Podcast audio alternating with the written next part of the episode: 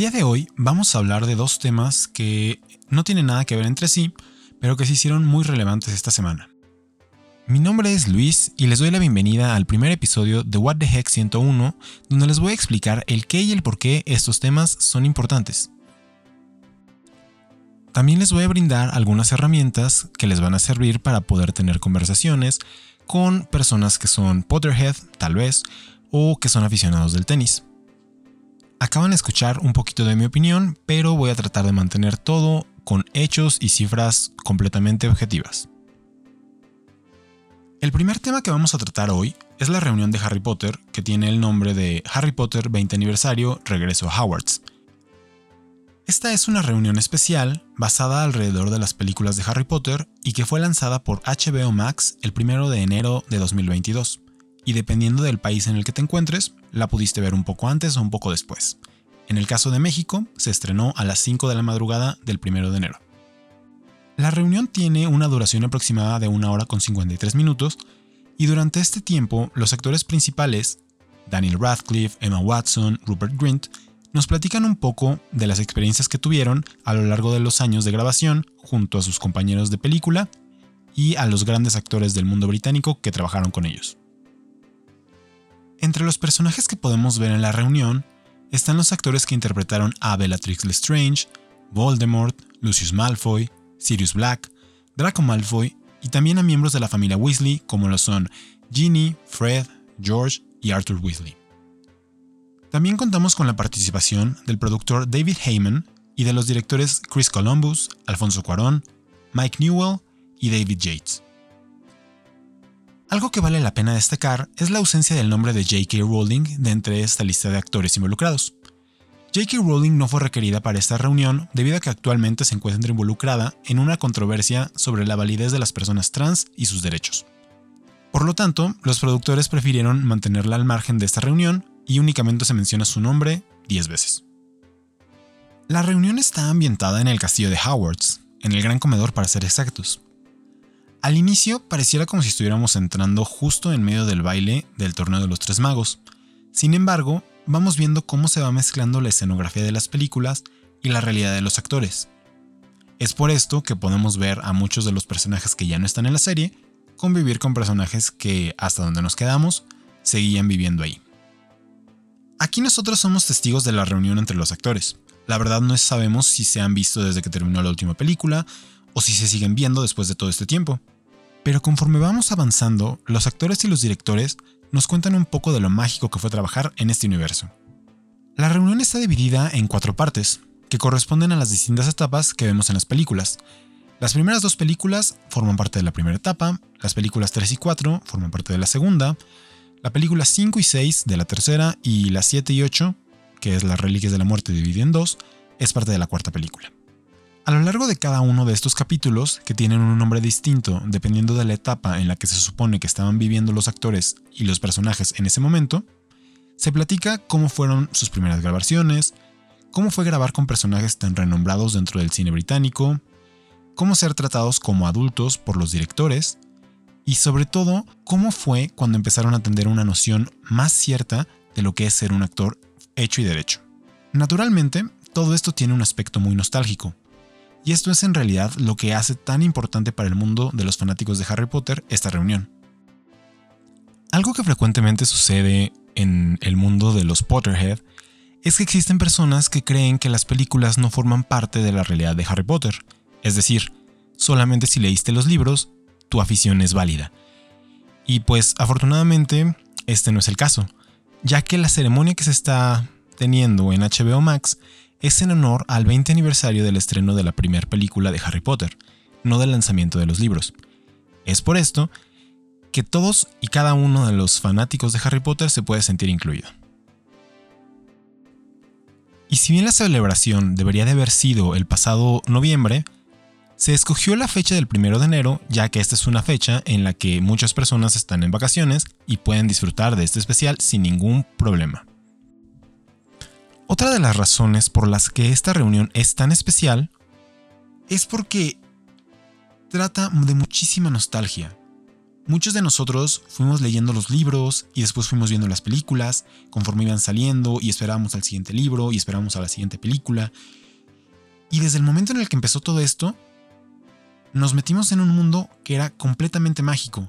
Y las cosas que veíamos que pasaba Harry, Ron y Hermione, sentíamos que nosotros las estábamos pasando al, al mismo tiempo. Pero detrás de toda esta magia, nunca nos pusimos a pensar cómo era lo que los actores estaban viviendo en realidad. Cómo fue trabajar como un niño actor, cómo fue pasar de niño a adolescente y de adolescente a un adulto joven detrás de cámaras. En realidad, esta reunión lo que nos permite es conocer más allá de lo que vimos en los detrás de cámaras de los DVDs o de los VHS que teníamos y poder entender más de cómo cada uno de ellos fueron viviendo su vida mientras nos daban este universo de Harry Potter. Una situación que se da muy frecuentemente en sagas tan grandes como lo que fue Harry Potter es que los actores dejan de ser la persona y empiezan a ser únicamente el personaje. Y es tanto su involucramiento en la serie que el universo se vuelve real para ellos, pero también se vuelve real para nosotros.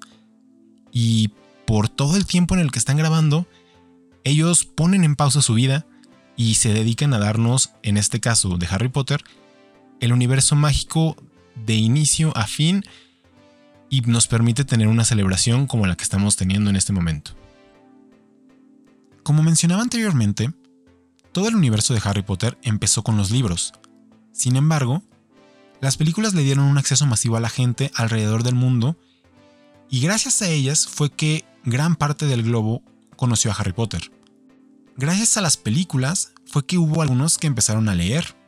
Y no nada más Harry Potter, sino que empezaron a leer una cantidad impresionante de libros. Yo me cuento como una de las personas que empezó a leer gracias a Harry Potter, ya que esto fue la entrada al mundo de la literatura, al mundo de las novelas, al mundo de la ficción. Y siendo muy honestos, de ahí yo ya no salí. Justo por eso es que es importante, no por el tiempo que marca desde que se estrenó la primera película, sino también por el mensaje que nos dan.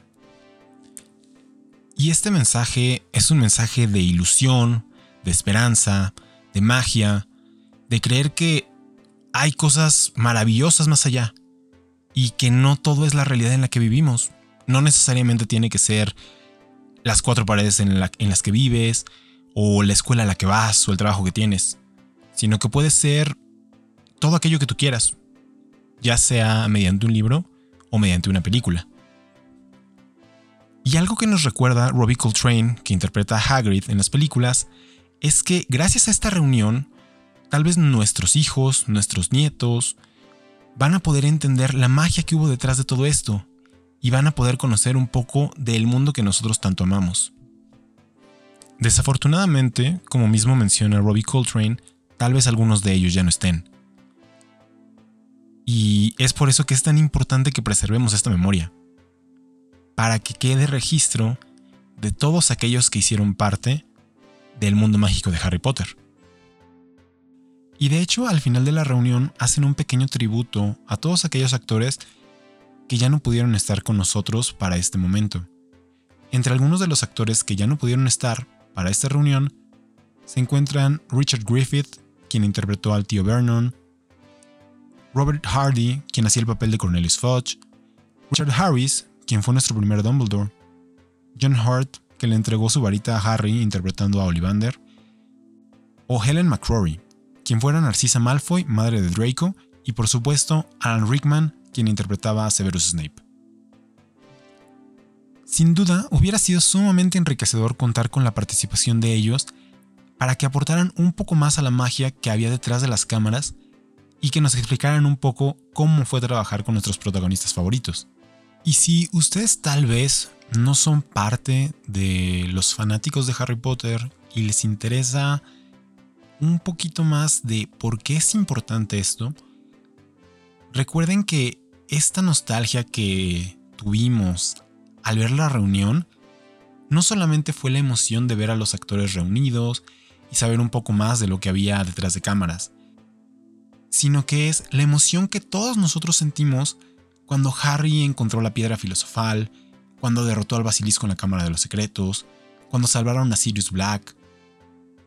cuando ganó el torneo de los tres magos y desafortunadamente Cedric Diggory murió, cuando se dio el regreso de Voldemort, cuando fue ingresado en la Orden del Fénix, cuando se hizo dueño y amo de las tres reliquias de la muerte. Todo eso que sentimos nosotros, esta reunión lo trajo de vuelta. La verdad, no deberían de sorprenderse si ustedes o las personas a las que les gustó esta reunión, acabando de verla, decidieron ver las ocho películas nuevamente. Y bueno, pues básicamente este es el motivo o los motivos por los que es tan importante esto que sucedió el primero de enero de este año.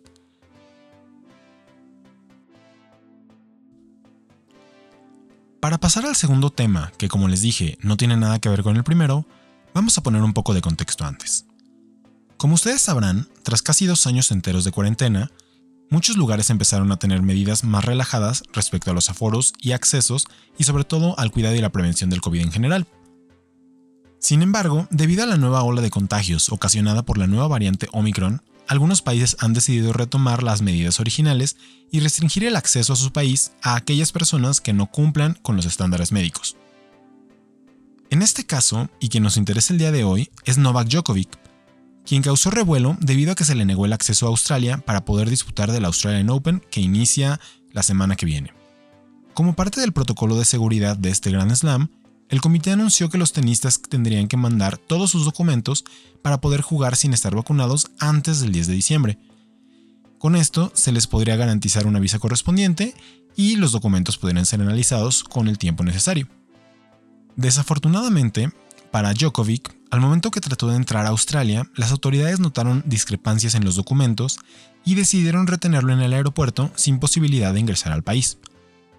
Djokovic venía acompañado de su padre, quien sí logró entrar a Australia, y que una vez que tuvo acceso a los medios, anunció que si no dejaban salir a su hijo, convocaría a todos los serbios y otros simpatizantes en Australia para generar una protesta hasta que dejaran libre a su hijo. La situación aquí es muy clara. Si tus documentos no están en orden, no hay acceso. No importa si eres el número uno mundial o si eres una persona regular. Todos deben cumplir con la ley. Ahora, en estos últimos días, la situación tomó un giro inesperado, ya que se dio a conocer que las únicas excepciones para jugar sin vacuna son personas con afecciones cardíacas o aquellos que hubieran presentado un contagio de COVID positivo durante los últimos seis meses. Ante esta nueva información, el equipo de abogados de Djokovic informó a las autoridades que su cliente había salido positivo a COVID el pasado 16 de diciembre, por lo que entraba dentro de los criterios de excepción. Aquí pareciera que todo se resolvería para el serbio. Sin embargo, esto solamente lo pone en una posición peor, ya que durante los días en los que supuestamente fue diagnosticado con COVID, estuvo presente en varios eventos en su país, tanto con varios atletas como con niños en su academia de tenis. Esta situación, como les menciono, nuevamente lo pone en el ojo de los medios, ya que de ser cierto, Djokovic conscientemente puso en riesgo a todas las personas con las que convivió durante esos días y decidió no informarles al respecto por lo que él podría ser responsable de un gran número de contagios en su país. O en el caso de que esto no sea cierto, sus abogados estarían mintiendo por él, dejándolo en una posición bastante precaria. Hay que recordar que durante el año pasado, Djokovic fue muy vocal respecto a su rechazo a la vacuna, e incluso organizó un evento con otros tenistas a pesar de las medidas sanitarias, y del que varios de ellos resultaron contagiados. Si ustedes no siguen el mundo del tenis, pero alguien en su familia o en su círculo de amistades sí, ahora tienen un nuevo tema de conversación, ya que en caso de que regresen a Djokovic a su país, no podrá competir por el campeonato, dejándole libre el camino a alguien más. Y bueno, si esta semana tienen alguna conversación con alguien que esté interesado en el mundo de Harry Potter o en el mundo del tenis, les pueden comentar algo de lo que platicamos aquí. Bueno, pues eso fue todo por el día de hoy. Mi nombre es Luis y espero que hayan disfrutado este tema y si tienen alguna duda, si tienen algún comentario, si tienen alguna sugerencia sobre el programa o algún tema que les interesaría que discutiéramos más adelante, me lo pueden dejar en los comentarios o me pueden contactar en Twitter como arroba WTH-101 y ahí con todo gusto atenderemos sus comentarios, sus tweets, sus inquietudes o cualquier cuestión que pudieran tener. Muchas gracias por haberme escuchado en este episodio. Espero encontrarnos nuevamente la siguiente semana con otro par de temas interesantes y que nos puedan servir para tener nuevas conversaciones. Sigan curiosos y nos escuchamos en el siguiente episodio.